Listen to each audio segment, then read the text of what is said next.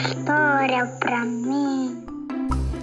Mas é claro que eu conto, Abelardo. Pessoal, o Abelardo é de lá do Paraná e me mandou esse pedido há muito tempo e espera paciente e ansiosamente por esse dia. Chegou, cara! E eu tô muito feliz de ouvir seu pedido aqui e também porque esse é um episódio muito especial. Chegamos ao fim da temporada dos livros da editora Miolo Mole e eu vou junto com vocês pedir licença para entrar na mata e contar uma história indígena. Mãe Natureza, com a sua permissão, o livro que a gente vai viver hoje chama-se O Sonho da Buiauaçu. Vamos lá?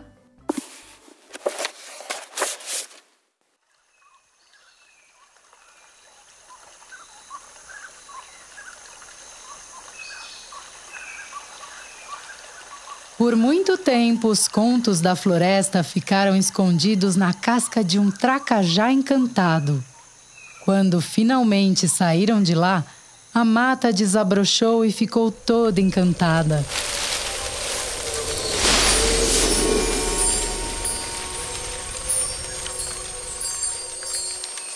De lá de dentro da casca do tracajá saíram muitas mães: a mãe dos animais, a mãe dos rios, a mãe da gente, a mãe de todos.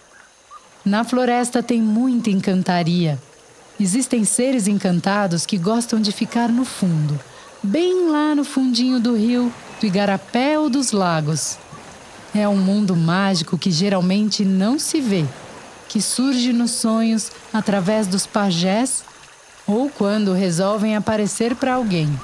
Um dos mais temidos seres do fundo do rio é a cobra grande.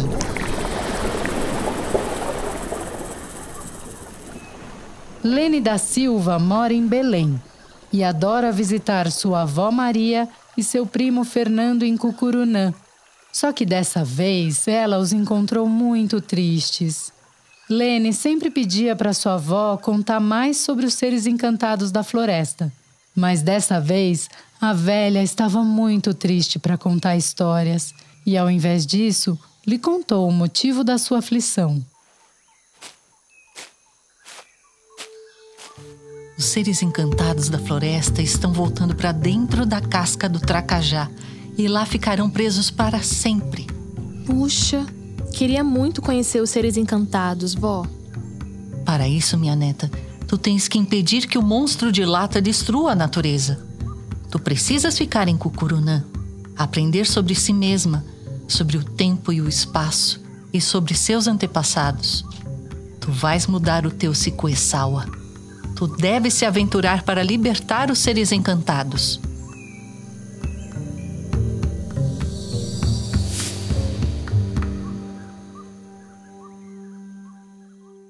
Os seres encantados estão fugindo para dentro de uma casca de tracajá e somente Lene pode libertá-los.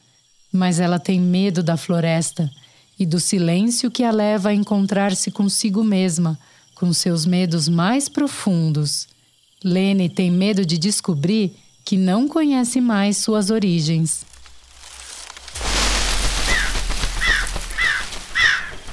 Eu tenho medo da floresta. Medo de quê? Bora embora logo, Lene. Eu conheço essa floresta. A gente segue a lua e vai. Será mesmo, Fernando? Acho que a gente vai se perder. Eu, hein?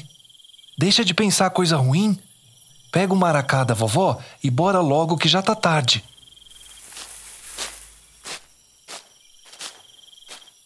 Lene entra a floresta dentro, mas ao se deparar com a mata, nota algo diferente. Tudo está mudado por lá e seu medo de ir adiante só aumenta.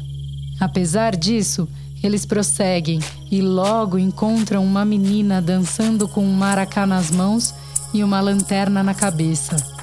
Lene e Fernando ficam curiosos e se aproximam. Olá. Awataire. Que? Ah, tu só falas português. Entendo. Muitos por aqui não lembram mais a nossa língua. Quem são vocês? Eu sou a Lene. E eu sou o Fernando. Eu sou a Paianina. Querem dançar comigo? Foi então que os três começaram a dançar em torno de uma fogueira, ao som do maracá da paianina, até que, por fim, adormeceram.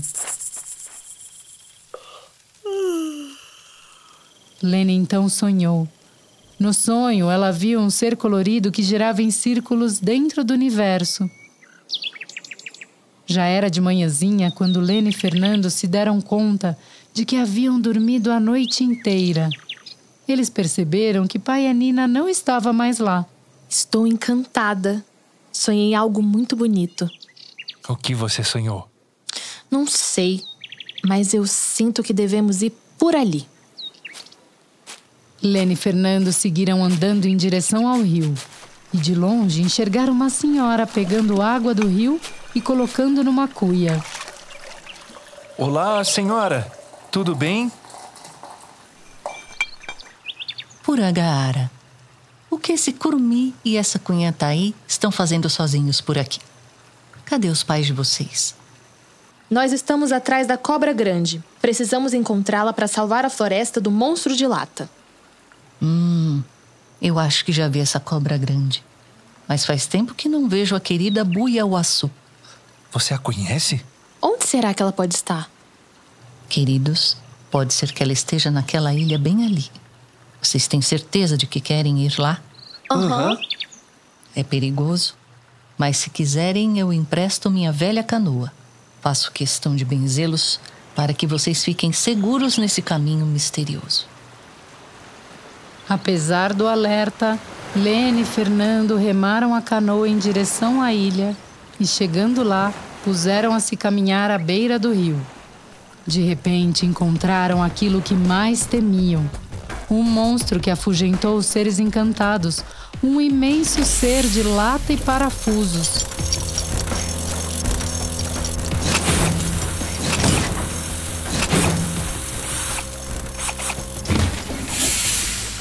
Desesperada, Lene correu zimbada com seu primo. Foram obrigados a entrar nas camadas mais profundas da floresta, onde moram os espíritos que rondam, os espíritos visagentos. Corre, Fernando! Antes que ele nos veja! Estou correndo, Lene. Mas para onde estamos indo? Não sei nem onde estamos. Acho que estamos perdidos. E agora? Não! não! Calma, Lene. Assim você não consegue pensar direito. Quem sou eu, Fernando? O que, que eu tô fazendo aqui se eu não consigo nem enfrentar o monstro de lata? Você é a Lene, uma menina forte. Acredite em você. Nós vamos conseguir vencer esse medo. Não consigo. A floresta vai ser dominada pelo monstro de lata e não vamos mais achar a cobra grande. Lembra daquela frutinha que a vovó dava pra gente comer enquanto cantava uma música numa língua estranha? Lembro sim. Mas o que, que isso tem a ver? Eu acho que você tem que cantar aquela música de língua estranha que as pessoas estão esquecendo. A avó sempre diz que a música ajuda a clarear as ideias. A língua estranha a qual Fernando se referia era o Nhengatu, que já foi falada por muitos povos originários da Amazônia. Nhengatu? Mas eu não sei nem falar português direito. Como que eu vou falar aquela língua estranha, primo? Ali, Lene, olha! Fernando avistou a frutinha que acabara de comentar com Lene, o buriti. Eu vou pegar um pouco pra gente comer. Fernando então subiu na árvore e apanhou a frutinha. Lene, acho que eu tô sentindo algo estranho. Estranho? Não tô sentindo nada, Fernando. Tu viajas, hein? Égua. Acho que ficaremos perdidos aqui para sempre. Fernando e Lene adormeceram tristes, mas Buiauaçu resolveu aparecer nos sonhos de Lene. Fernando abriu os olhos e percebeu que Lene estava cantando adormecida na língua Nhengatu.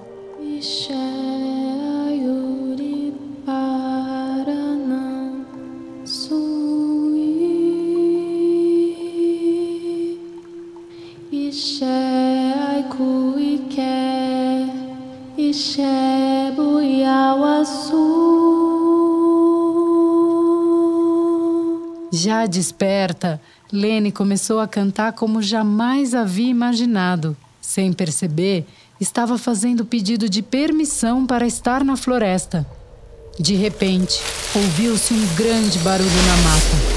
E quando menos esperavam, em meio a uma tempestade repentina, vislumbraram dois olhos grandes e brilhantes como as estrelas, surgindo em meio à escuridão densa da floresta. Uia lá, Fernando! Que é aquilo? Os olhos se aproximaram e viu-se então um grande corpo que mais parecia um largo tronco de árvore. Que imensa! É a Buial Azul! Vamos por trás, corre! Segue aquela luz que abriu na mata. A cobra grande protege a floresta e não gosta de estranhos. Por isso, Lene e Fernando não poderiam arriscar um encontro frente a frente com a criatura.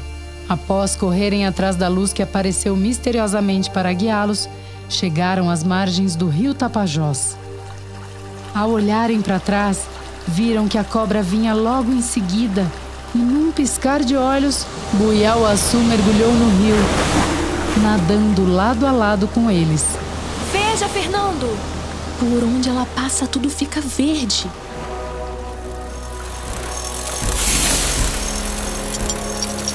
Cuidado, Lene! Lá vem o monstro de lata, te esconde! Que te esconde o quê? Vamos lá, coragem! Então bora! Os primos, com uma coragem que não saberiam explicar, ficam frente a frente com o monstro de lata e se põem a cantar. Ayuri, Paranã,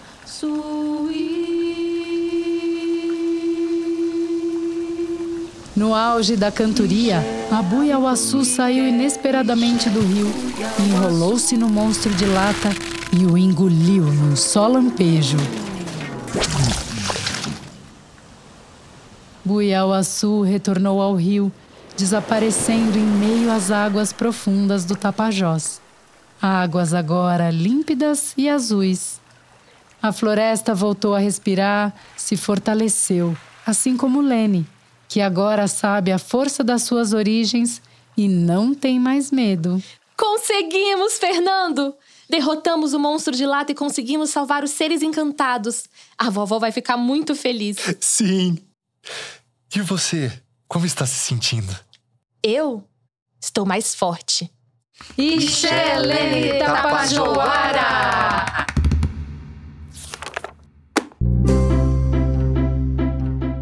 E aí, Abelardo você que está me escutando, gostaram dessa história? Esse livro foi escrito e ilustrado pela Moara Tupinambá Tapajoara. E essa história fala um tanto dela, das relações que ela viveu durante toda a sua vida principalmente do respeito às narrativas orais dos nossos povos originários. No final do livro, a autora reforça a importância de termos os ouvidos bem abertos para as histórias dos mais velhos, para preservarmos a nossa memória, a história da nossa gente, que é a nossa história. Ela ainda conta que a história da cobra grande é muito conhecida entre os povos da Amazônia e lembra que essa história só vai continuar a existir se respeitarmos a nossa floresta por isso, antes de começar essa história, eu pedi licença para entrar e agora agradeço para sair. Gratidão. Vocês vão poder conferir um pouquinho mais sobre esse livro no papo que eu bati com a Moara, aqui na sequência. E eu aproveito para contar que quem deixou essa história mais legal ainda foram os atores Daniela Biancalana, Maíra Amorim e Márcio Mota. A sonoplastia é do grande Rafael Filippini. E eu te conto que a temporada dos livros da Miolo Mole se encerra por aqui. Mas eu sigo buscando novas parcerias para entregar para vocês a experiência de viver em áudio as boas histórias dedicadas para as infâncias. Espero que vocês tenham gostado. Entrem em contato comigo pelo Instagram, eu adoro bater um papinho por lá. E se o adulto que está aí do seu lado me escutando quiser apoiar financeiramente o podcast, o link está na descrição do programa. Eu sou a Sandra Storino, muito obrigada por me ouvir, um beijo e até a próxima história. Tchau! A gravação deste episódio foi realizada por meio do edital de ocupação do estúdio da Biblioteca Parque Vila Lobos, promovido pela Biblion, a biblioteca digital gratuita de São Paulo, sob a gestão da SP Leituras, para a Secretaria da Cultura, Economia e Indústria Criativas do Estado de São Paulo.